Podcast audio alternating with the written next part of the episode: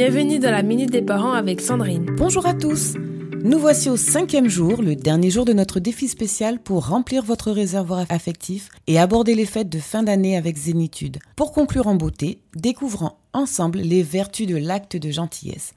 Aujourd'hui, faites quelque chose de gentil pour quelqu'un. Nous sous-estimons parfois le pouvoir des petites actions. Parfois un simple sourire, un geste attentionné ou une parole gentille peuvent illuminer la journée de quelqu'un, y compris la vôtre. Les fêtes de fin d'année sont une période propice pour propager la joie et la bienveillance. En pratiquant ces actes de gentillesse dans votre quotidien, vous semez des graines de positivité dans votre entourage, vous contribuez à la construction d'une atmosphère bienveillante non seulement pour vous, mais aussi pour ceux qui en bénéficient. À l'approche de Noël, c'est une belle opportunité de renforcer les liens familiaux. Impliquez vos enfants dans cette démarche en les encourageant à participer aux actes de gentillesse. Cela enseigne des valeurs importantes tout en créant des souvenirs précieux. Voilà, très chers parents, ce défi clôture notre programme sur 5 jours pour remplir votre réservoir affectif à l'approche de Noël.